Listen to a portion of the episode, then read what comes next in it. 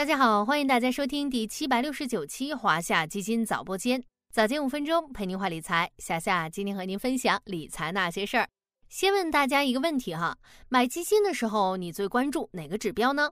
不出意料的话，大多数人的回答应该是一样的，看收益啊。这个回答也没错，就像选餐厅先要看味道好不好，旅游呢先要看好不好玩儿，投资理财的终极目标就是为了保值增值。买基金自然是奔着赚钱去的，那么把收益率放在第一位似乎也没什么问题。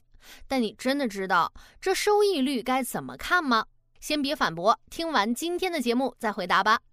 怎么样去衡量一只基金的收益是高还是低呢？通常要用到两个指标，第一个呢是历史收益率。不管你是在哪个平台买基金哈，历史收益率都会放在基金详情页的最显眼的位置。因为呢，它是一个比较直观的指标嘛，能反映基金过去一段时间里的业绩回报。历史收益率是分阶段的，短的话呢到近一三六个月，长的话呢到近三五七年，甚至基金成立以来的业绩情况都会有所展示。那这么多阶段业绩摆在眼前，我们应该更关注哪个呢？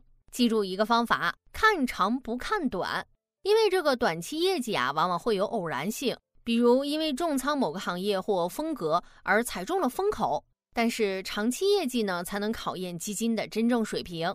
毕竟好运气不可能一直都在你身边，真正优秀的基金一定是中长期表现出色的基金。如果你觉得呢看阶段业绩太复杂了，还有一个简单的办法，那就是看年化收益率。也就是说啊，把历史收益率进行年化处理，从而更直观的知道这只基金成立以来平均每年赚了多少钱。第二个呢是看投资胜率，很多人在投资中只盯紧收益率这项指标，其实胜率也是影响最终盈利的重要因素。胜率这个词源于赛场，计算方法是胜率等于获胜场次除以总比赛场次乘以百分之百。引申到咱们基金投资上呢，胜率可以理解为任意时点申购并持有一段时间后实现目标收益的概率。相关的计算公式呢，大家也可以记一下哈。投资胜率等于区间收益率达到目标收益率的次数除以总滚动次数。那为什么要关注基金的投资胜率呢？还是为了要避免选到短期幸运儿。这说白了哈，有些基金的收益率看似很高，可能因为基金经理更擅长特定的投资风格，所以呢，收益率往往集中在一些特定时期。但一旦错过了那些看起来比较好的买点，很可能就会出现别人吃糖我吃土的情况。不管您承不承认啊，大多数投资者其实并不具备踩点入场的能力。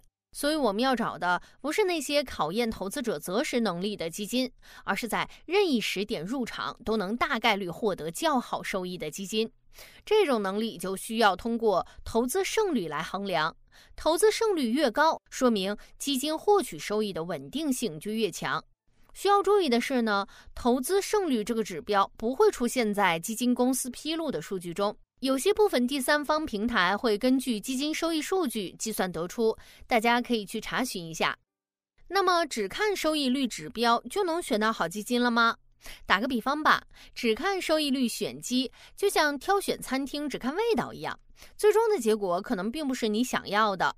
因为啊，有些餐厅可能在口味上能打五颗星，但服务和环境只有一颗星，就算是菜品超出了预期。但就餐环境和整体体验却拖了后腿，最终的感觉也并不好。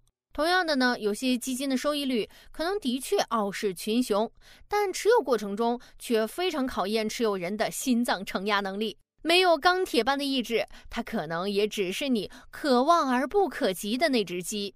所以呢，我们挑选基金的标准应该是在承担类似风险的情况下，选择收益更高的。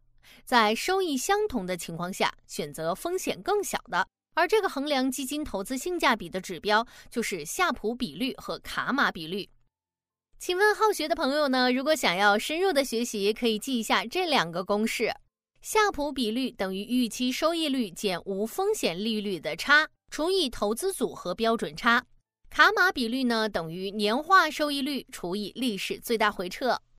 如果想偷懒，也可以不记哈，因为这个第三方平台一般会直接给出这两个指标：夏普比率和卡玛比率，本质上都是衡量每承担一单位的波动能够换来多少回报的。这两个指标越高哈，说明基金在承受单位损失时所获得的回报也越高。从理论上来说呢，夏普比率和卡玛比率超过二的，都是性价比不错的基金。嗯，不过大家也要记住一点，就像你不能拿跳高运动员和短跑运动员比速度，跨类别来比较基金的夏普比率、卡玛比率，呃是没有意义的。只有在同类产品之间比较才是有价值的。那说了这么多哈，我们今天其实想说的是呢，基金不能只以收益论英雄，更不能只以短期收益论英雄。大家在选择基金的时候要多方面的考量。